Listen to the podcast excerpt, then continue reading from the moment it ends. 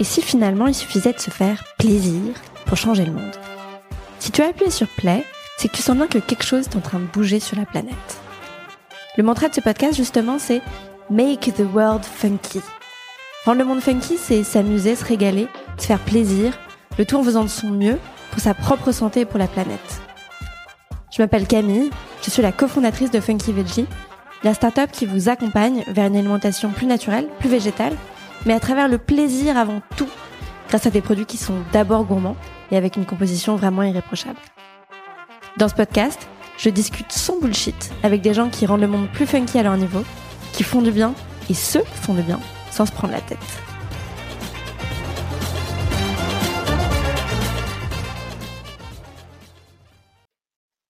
Bonjour à tous, épisode un peu particulier puisque on fait des choses à l'envers. On vous a donné la parole sur Instagram, vous pouvez poser les questions que vous souhaitiez. Et euh, aujourd'hui, Noémie, qui est notre responsable communication, prend la parole, vous donne voix et me pose toutes vos questions. Bonjour à tous. Alors pour ceux qui ne savent pas, je suis la chargée de communication de Funky Vici. Donc euh, je gère en partie avec Colline qui fait aussi partie de l'équipe com les réseaux sociaux. Et donc, c'est nous qui suivons un peu tous vos messages, tous vos retours. Et donc, on a bien pris toutes vos questions et on va prendre soin de les poser à Camille pour qu'elle y réponde. Donc, on va commencer par revenir euh, d'abord aux origines euh, de Funky Veggie. Donc, Camille, est-ce que tu peux nous dire qu'est-ce qui a été le plus compliqué pour lancer Funky Veggie? Je pense que déjà, moi, j'ai pas eu du tout d'approche euh, très, très, très réfléchie au départ de Funky Veggie. C'est-à-dire que je me suis pas dit, euh, je veux absolument monter ma boîte euh, et euh, je cherche un projet de boîte et donc c'est Funky Veggie et je me lance. L'évolution s'est faite de manière très naturelle et assez organique parce que j'avais 21 ans, j'étais étudiante et j'ai commencé à travailler sur Funky Veggie vraiment comme un hobby, un peu comme voilà, on prendrait un cours de Zumba, euh, on s'inscrirait, euh, s'inscrirait à une activité extrascolaire, vraiment pour, pour euh, moi me faire du bien avant tout. et, et c'est comme ça que j'ai eu l'idée de Funky Veggie, c'est-à-dire que c'était une période très difficile de ma vie, juste personnellement. Et je pense que souvent ça concorde avec un moment un peu dur d'un point de vue perso, quand on se remet vraiment en question et qu'on réfléchit vraiment au sens de sa vie, de son quotidien. Et la question que je me posais, c'est, j'avais eu un gros coup en me rendant compte de l'impact de l'alimentation, de mode de consommation sur à la fois notre santé et la planète, la planète étant vraiment euh, le plus gros moteur pour moi. Et, euh, et je m'étais dit, bon, comment est-ce qu'on fait pour accompagner les gens, accompagner un mouvement global vers une alimentation plus naturelle et végétale euh, après m'être rendu compte que c'était peut-être une impasse, un militantisme trop fort. En tout cas, moi, ça me correspondait pas. Et, euh, au lieu d'avoir une minorité de personnes très très engagées et qui faisaient les choses parfaitement, je, me demandais vraiment comment on pouvait accompagner un changement global. Et c'est ça euh, l'origine de Funky Veggie. Donc j'étais étudiante, euh, un peu euh, déroutée par la situation environnementale et en me disant mais mon dieu qu'est-ce qu'on va faire? Et, et finalement ça m'animait de travailler sur le projet parce que j'avais l'impression que ça faisait sens. Donc ça s'est fait comme ça, j'étais en première année de master, euh, je venais de passer deux ans en Chine, euh, voilà, j'étais censée repartir en Chine en deuxième année de master, et, euh, et je n'étais pas du tout censée rester en France et, et, lancer un projet entrepreneurial. Puis plus je travaillais sur le projet, plus je me rendais compte que ça me nourrissait, que les gens y adhéraient. et puis je rencontrais un peu par hasard Adrien, qui est aujourd'hui mon associé, et, et, voilà, on s'est rendu compte qu'on était très complémentaires euh, sur les compétences, sur le tempérament, et que pour porter à bien cette mission de démocratiser euh, ce, nouveau type d'alimentation, on était un profil qui marchait hyper bien ensemble. Donc on l'a lancé comme ça. Donc tu vois, il n'y a pas eu, euh, il n'y a pas eu vraiment de de rupture entre mes études et la boîte et ça je pense que c'est une chance parce que pour moi ça aurait été vachement plus difficile j'aurais eu beaucoup plus peur mm et d'arriver euh, après Sciences Po en, me disant euh, bon bah voilà, tout le monde commence à avoir un salaire et pas moi. Et ça, c'est vrai que je, je, conseille toujours aux entrepreneurs au début euh, de pas avoir cette pression de l'argent. Alors c'est évidemment euh, très hypocrite de dire que n'importe qui peut créer sa boîte. Je pense que il faut il faut pouvoir être rassuré d'un point de vue financier, il faut pouvoir euh, ne pas attendre son salaire à la fin du mois euh, dans les premiers mois. Et c'est essentiel pour l'avenir de la boîte et, et pour euh, être cohérent, authentique dans la démarche. Et au début, on crée vraiment les briques de l'entreprise, donc ça me semble hyper important. Voilà, je pense que moi, j'aurais vraiment flippé si euh, j'avais fini euh, mes études et d'un coup, j'avais eu ce fossé et il fallait sauter le fossé pour créer ma boîte. Donc j'ai eu cette chance-là. Du coup, ce qui a été dur en revanche, c'était que c'était un vrai parti pris de ma part, euh, qui n'était pas forcément réfléchi et décidé au début, mais quand même, j'avais 21 ans et, et, je créais ma boîte, et donc ça veut dire forcément dire non à beaucoup de choses implicitement, ça veut dire une vie sociale qui n'est pas celle que euh, les gens autour de moi avaient pendant mes études. et moi, j'étais à l'aise avec ça. J'avais fait, j'avais mm. fait toutes les soirées et tout ça dans les premières années d'études et j'étais ok, j'avais envie de passer à autre chose. mais, mais ça, c'est un enjeu qui est fort parce que on, on s'implique énormément, ça prend beaucoup, beaucoup de place. Les gens autour de soi comprennent pas forcément. Euh, et euh, ça demande forcément beaucoup de sacrifices euh, d'un point de vue perso, même si je le vivais pas personnellement comme un sacrifice et je pense pas qu'il faut le vivre comme un sacrifice. mais en tout cas, il faut être à l'aise avec ça et ça, ça fait partie des difficultés. Je pense que parmi les questions qui sont les plus dures au début, c'est ça vient de l'entourage qui forcément comprend pas parce que et c'est normal qu'ils comprennent pas, c'est très particulier l'entrepreneuriat, qui pose cette question atroce.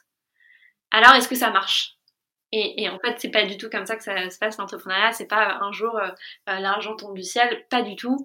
Euh, c'est un processus qui est, qui est beaucoup plus tortueux que ça. On peut jamais répondre oui, ça marche ou non, ça marche pas. C'est beaucoup plus compliqué que ça. Ok, merci beaucoup Camille. Et du coup, maintenant que, que 4 ans ont, passé, combien sommes-nous dans la Funky Team maintenant que Funky Veggie a bien grandi? Écoute, on est donc 12 je ne t'apprends rien.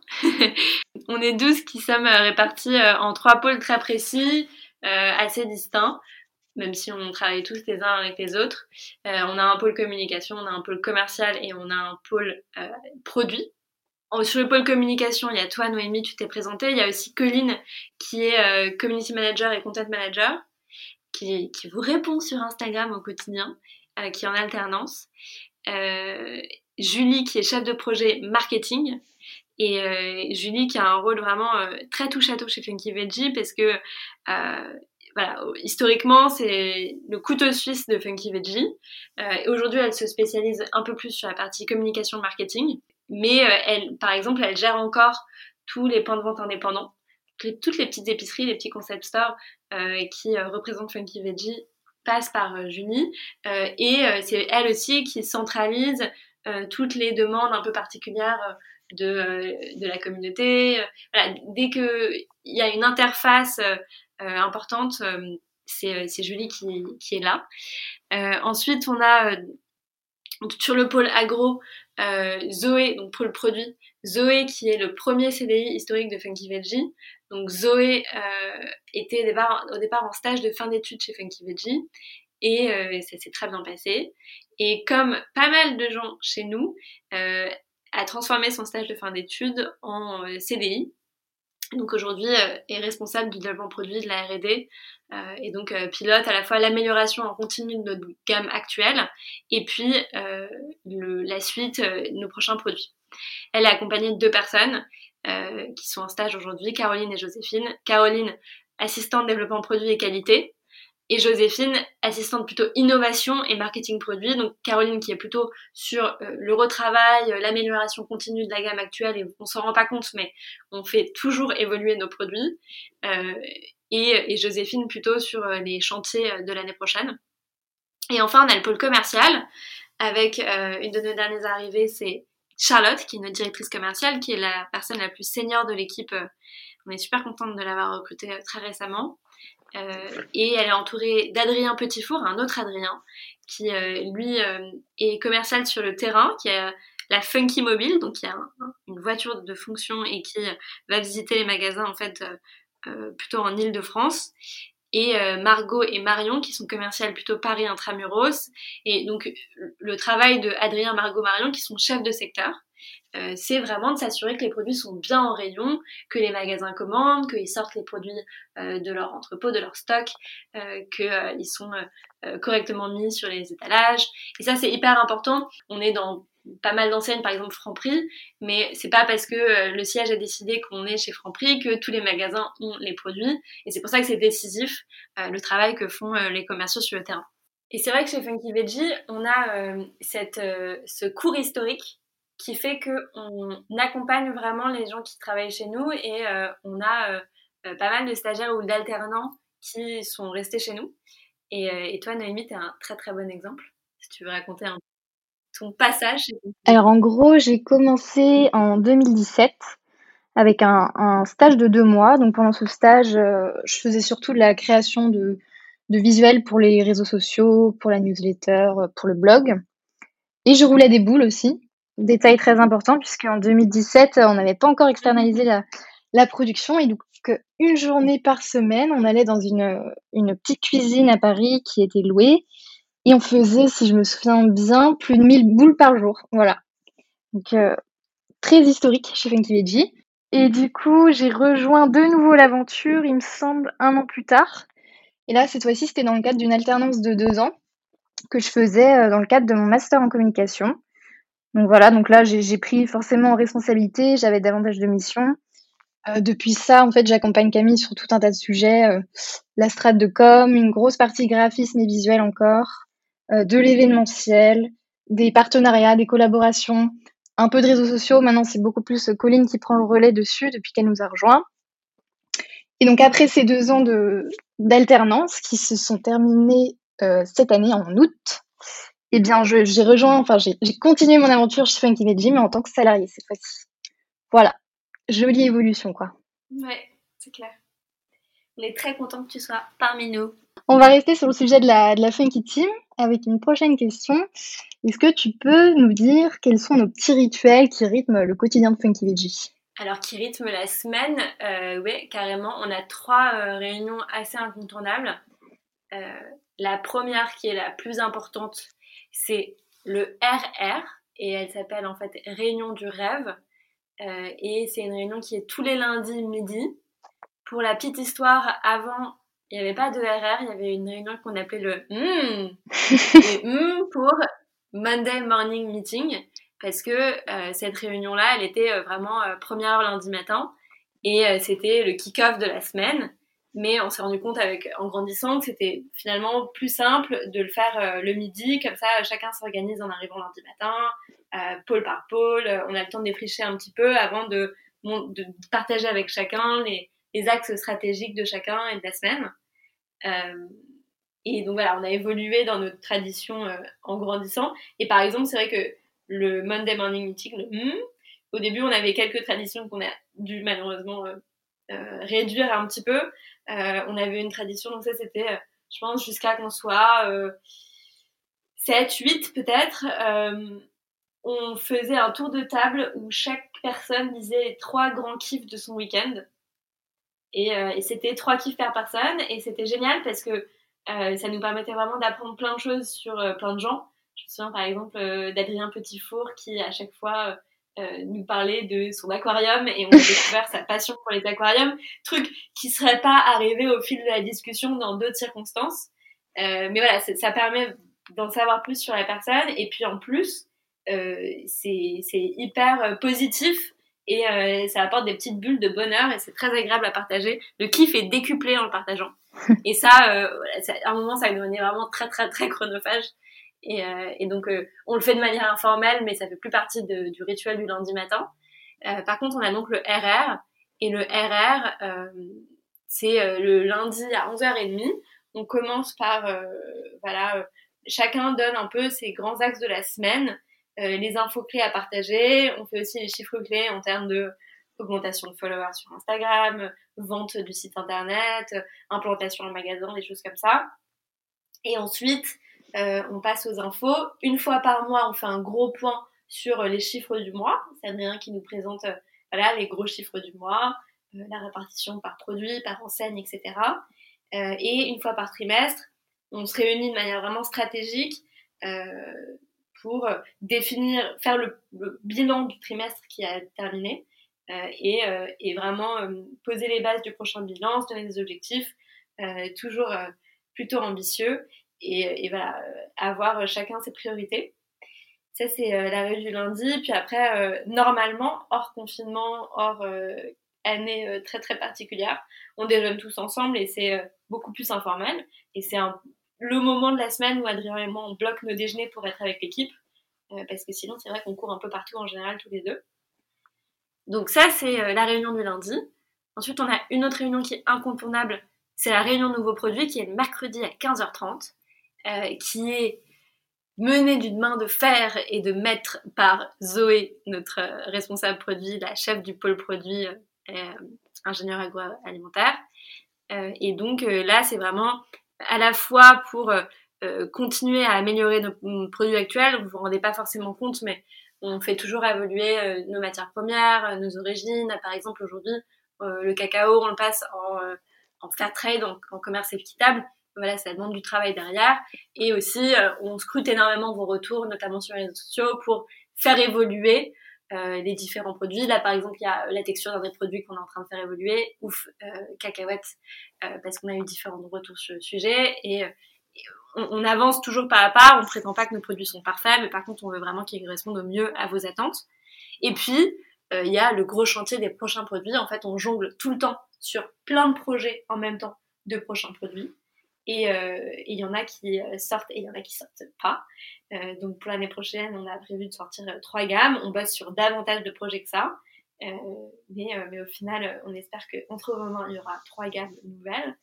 Et, et ça, voilà, c'est un, un, vrai, c'est un vrai travail parce que ça semble simple comme ça, mais on a un cahier de charges qui est très très compliqué, sans sucre ajouté, sans colorant, sans conservateur, euh, avec une exigence aussi de 100% made in France maintenant. On est en train de relocaliser la production de l'apéro pour être en France. Euh, c'était en Allemagne, on n'avait pas pu faire autrement. Et, euh, et donc c'est, aujourd'hui un prérequis pour toutes nos gammes. voilà, on, on, a beaucoup beaucoup d'exigences sur notre cahier des charges et en même temps on veut que nos produits soient gourmands, soient attractifs. Donc il y a beaucoup de travail dans l'ombre, que ce soit dans l'équipe ou à travers aussi des consultants externes, des centres techniques qui nous aident. Et donc ça, c'est la réunion de vos produits. Et dernière réunion, la boîte à idées, qui pour le coup est toutes les deux semaines. On a un logiciel avec l'équipe qui s'appelle Monday, qui nous permet vraiment de gérer tous nos projets. Et euh, au cours de la semaine, chacun peut mettre ses idées, que ce soit en termes de communication ou de produits, euh, n'importe quoi, euh, dans cette fameuse boîte à idées, qui est une rubrique sur Monday. Et voilà, on échange sur nos différentes idées sur les sujets. n'importe qui peut avoir son mot à dire une ingénieure agro peut tout à fait soumettre une idée sur la com et on, en parle tous ensemble. On peut aussi goûter des produits à ce moment-là. On a une boîte à veille au bureau avec tous les produits qu'on a euh, sourcés, qui nous intéressent, qu'on a envie de goûter. Donc c'est aussi le moment privilégié pour goûter tout ça. Et d'ailleurs, c'est le mercredi euh, autour de l'heure de midi, donc euh, il faut toujours avoir un peu faim quand on arrive à cette réunion. ça c'est clair, parce qu'on mange beaucoup chez Funky Veggie. C'est clair. Ensuite, Marion nous a demandé donc sur Instagram, est-ce que la team est réellement veggie vegan? Alors, euh, on n'est euh, pas tous vegan. De manière générale, chez Funky Veggie, on a une philosophie qui est très particulière. Euh, je le dis toujours, on prétend pas être parfait et on prétend pas inviter les gens à une conversion vers un mode de vie qui coche toutes les cases. on est là pour accompagner un mouvement vers une alimentation plus naturelle et végétale. On est convaincu que mieux vaut une masse de personnes parfaitement imparfaites plutôt qu'une minorité de gens qui font très très bien les choses, mais qui finalement sont clivantes, polarisantes, et qui, euh, et qui amènent pas à un changement global de toute la société. C'est pour ça qu'on a fait le choix d'avoir des produits qui sont en grande distribution, même s'ils sont bio, euh, même s'ils ont des cahiers des charges très exigeants. Voilà, on est euh, dans des enseignes comme Franprix, Carrefour, Monoprix, parce qu'on veut parler à tout le monde, pas seulement aux initiés, et montrer que faire évoluer son, sa consommation, son alimentation, c'est l'affaire de tous euh, et ça nous concerne tous. Donc, euh, nous, on est davantage à dire mieux vaut végétaliser son alimentation, aller vers plus de veggie pour tout le monde, quel que soit le point de départ, plutôt que vegan ou sinon rien. Donc voilà, moi j'ai été vegan pendant deux ans et je ne le suis plus pour parce que j'ai une maladie auto-immune de la thyroïde qui, est, qui, est, assez particulière et qui fait que c'est très, très compliqué pour moi de rester végane. Donc aujourd'hui, mon corps ne me le permet pas, entre guillemets. Et j'ai pas mal culpabilisé au début, mais malheureusement, je peux pas y faire grand-chose. Et, et, je suis à l'aise avec ça. Je pense qu'il faut vraiment chacun tester ce qui correspond à soi et faire de son mieux. Je suis toujours très très très convaincue qu'une alimentation naturelle et végétale est plus naturelle et plus végétale et la voie. Mais, mais aujourd'hui, je suis plus à 100% végane. Et, et, sinon, de manière générale, pour l'équipe, tout le monde a un peu végétalisé. C'est rigolo d'ailleurs de voir l'évolution de chacun. On n'a pas une personne en ce moment qui est 100% végane. Mais par contre, on est un peu comme notre communauté plutôt des flexitariens, c'est-à-dire que euh, on consomme peu de protéines animales. Euh, c'est quand même très très rare, je crois pas avoir déjà vu euh, de, jambon quoi à déjeuner au bureau. On est très rigoureux aussi sur et très attentif à ce qu'on achète et aux origines de ce qu'on achète. On privilégie beaucoup le local. mais voilà, on est plutôt flexitarien dans le sens où on fait évoluer notre consommation vers une majorité veggie sans pour, pour, autant être labellisé vegan. Et d'ailleurs, toi, Noémie, je me souviens quand tu es arrivée en stage, euh, ton rapport à l'alimentation n'était pas du tout le même qu'aujourd'hui. Ouais, non, c'est clair. Euh, avant Funky Veggie, je dirais que j'avais un rapport assez limité, disons, à l'alimentation, c'est-à-dire que je me contentais, je me contentais juste de, manger, euh, tout en ayant du plaisir, mais je me posais aucune question derrière. Et euh, au moment où je suis devenue étudiante et que du coup je suis devenue aussi indépendante, je me suis dit j'avais envie de de changer tout ça et d'arrêter un peu les, les, les plats préparés, les, les, plats un peu transformés. Et donc, je suis arrivée chez Veggie à ce moment-là. Et donc, c'est vrai que ça m'a, appris pas mal de choses et du coup, inconsciemment, changer mes, mes comportements. Et des comportements qui peuvent sembler assez euh, simples et basiques pour certaines, mais qui n'étaient pas pour moi. Par exemple, euh, tu vois, je me suis dit, en fait, c'est pas normal de consommer des tomates euh, en plein hiver, tu vois. J'ai aussi appris à, mieux, à mieux regarder les, étiquettes pour comprendre un peu plus ce qu'il y avait dans mon, assiette, ce que je faisais pas du tout avant. Pareil sur les plats euh, d'origine euh, d'origine végétale, j'ai jamais consommé euh, beaucoup de viande, mais en fait je, je, voyais pas la, la gourmandise de la même façon derrière un plat végétarien que je pouvais ou vegan que je pouvais voir derrière, tu vois, un, gros burger avec un gros steak et plein de fromage. Et en fait, Winky Veggie, ça a montré que les plats d'origine végétale, c'était une palette de, saveurs, de recettes, de gourmandises. Et, donc voilà, ça a carrément changé mon, rapport à l'alimentation derrière. Trop bien, et ça c'est grosse fierté. D'ailleurs, petite anecdote, euh, on a fait un séminaire en début d'année. On a fait ça en banlieue parisienne, c'était très chouette avec toute l'équipe. Et, euh, on avait fait une fondue végane qui en a étonné plus d'un. Je ne vais pas rentrer dans les détails, mais, euh, c'était assez épique et, qui n'a pas convaincu tout le monde, mais quand même, c'était une expérience super intéressante. Donc ensuite, si on rentre euh, un peu plus dans l'envers du décor, avec la question suivante, quelles sont les, les grandes étapes pour créer un produit? Alors ça dépend au cas par cas pour les différents produits, mais on a quand même un process qui est, euh, qui est très cadré et qui est aujourd'hui vraiment très méthodique. déjà, je pense que le plus important, c'est vraiment le bon sens. C'est-à-dire que on part toujours de qu'est-ce que nous, en tant que consommateurs qui souhaitons consommer mieux, on ne trouve pas dans les rayons, euh, notamment de grande distribution. Parce que c'est là qu'on veut faire changer les choses, euh, notamment. Euh, et ça, c'est, je pense, hyper intéressant, au-delà des 50 milliards de, d'Excel qu'on peut faire, de méthodes. C'est important de revenir à du bon sens et à ce qui nous manque à nous. Donc, c'est quelque chose qu'on fait beaucoup, beaucoup il y a deux, je pense, points clés dans notre méthode de développement produit qui font notre grosse différenciation. Le, premier, c'est l'open innovation euh, et c'est ce fameux bon sens, c'est-à-dire que on réfléchit vraiment aux besoins et euh, non seulement nos besoins dans l'équipe, mais aussi vos besoins et surtout vos besoins de la communauté. Donc, l'open innovation, elle se fait à plein de niveaux. Elle se fait énormément en amont euh, dans la mesure où en fait on scrute totalement les posts qu'on partage avec vous, les contenus qu'on partage avec vous. On va regarder euh, quels sont euh, les moments de consommation qui sont le plus qui ont le plus de succès auprès de vous. Donc par exemple petit déjeuner, apéro, quels sont les ingrédients qui sont utilisés, voilà, qu'est-ce qui suscite le plus d'engagement de votre côté, que ce soit en termes de commentaires, de likes, d'enregistrement de recettes? Qu'est-ce qui vous touche le plus et donc ce dont vous, avez le plus besoin? Euh, Ensuite, on va plus loin en partageant des sondages avec vous, euh, en vous demandant, voilà, euh, par exemple sur le petit déjeuner, qu'est-ce qui vous manque le plus Le petit déjeuner, c'est un bon exemple. Nous-mêmes, chez Funky Veggie, on était très frustrés. déjà, quand on regardait le rayon des pâtes à tartiner en distribution, parce que la seule innovation, c'était le sans huile de palme ou le bio en termes d'atouts santé. Et on se disait que c'était quand même la moindre des choses. Et qu'aujourd'hui, en 2020, il est temps d'aller un peu plus loin.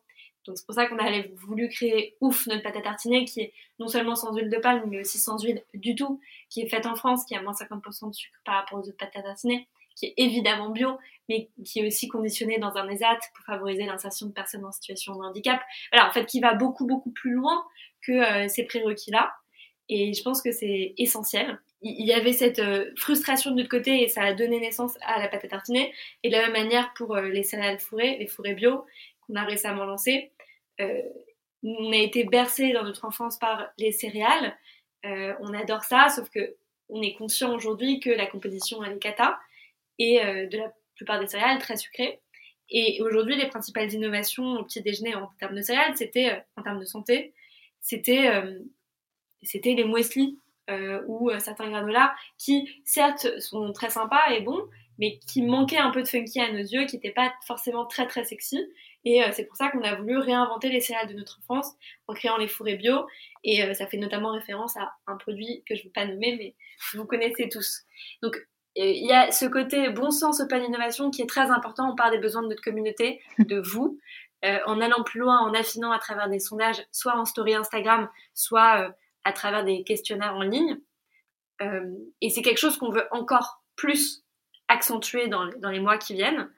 Et puis le deuxième point vraiment très différenciant, je pense, chez Funky Veggie, c'est notre cahier des charges. On a un cahier des charges qui est très exigeant. et vraiment dans le monde de l'industrie agroalimentaire, c'est très très osé d'arriver avec un cahier des charges comme celui-ci. On dit souvent rien de bizarre à l'intérieur, parce qu'on prend les choses funky et cette manière de parler.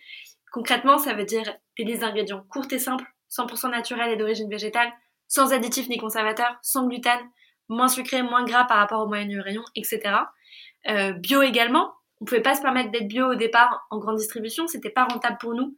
Et on a tout passé au bio en 2019 sans changer nos prix de vente. Aujourd'hui, c'est devenu un prérequis. Sur le sourcing des matières premières, donc l'origine des matières premières, on essaye aussi d'être le plus quali et le plus proche possible, avec des arbitrages qui prennent en compte le maximum de volets possibles. Euh, par exemple, aujourd'hui, on a un arbitrage qui est toujours soumis à, des évolutions possibles, hein. Euh, mais euh, on a choisi le sucre de coco qui certes est pas du tout cultivé localement, versus du sucre de canne qui, qui, est, pas forcément possible en bio en France jusqu'à très très récemment et, qui qui utilisent finalement peut-être plus de ressources euh, dans la culture. Donc on a choisi le sucre de coco, on a fait cet arbitrage parce que sa culture naturellement utilise beaucoup moins de ressources donc, et moins d'impact au niveau de la culture hein, sur l'environnement. Euh, parce qu'en fait, euh, il y a très peu besoin de. Il n'y a même pas besoin d'intervention externe pour, pour, cultiver le sucre de coco. Les arbres euh, en produisent naturellement. Je vais pas m'étarder là-dessus. Mais donc le sucre de coco qui est lointain, euh, mais dont la culture utilise moins de ressources et qui a aussi beaucoup d'atouts santé, euh, bio et aujourd'hui fair trade, commerce équitable. Donc on, fait beaucoup d'arbitrage en termes de matières premières et c'est très important. la fabrication, elle est made in France, sauf sur l'apéro aujourd'hui qui est en train d'être rapatrié en France et on fera donc plus que du made in France à terme. Euh, et puis, euh, on conditionne en ESAT pour favoriser l'insertion de personnes en situation de handicap. On est aussi dans une démarche très exigeante et d'amélioration continue sur les emballages.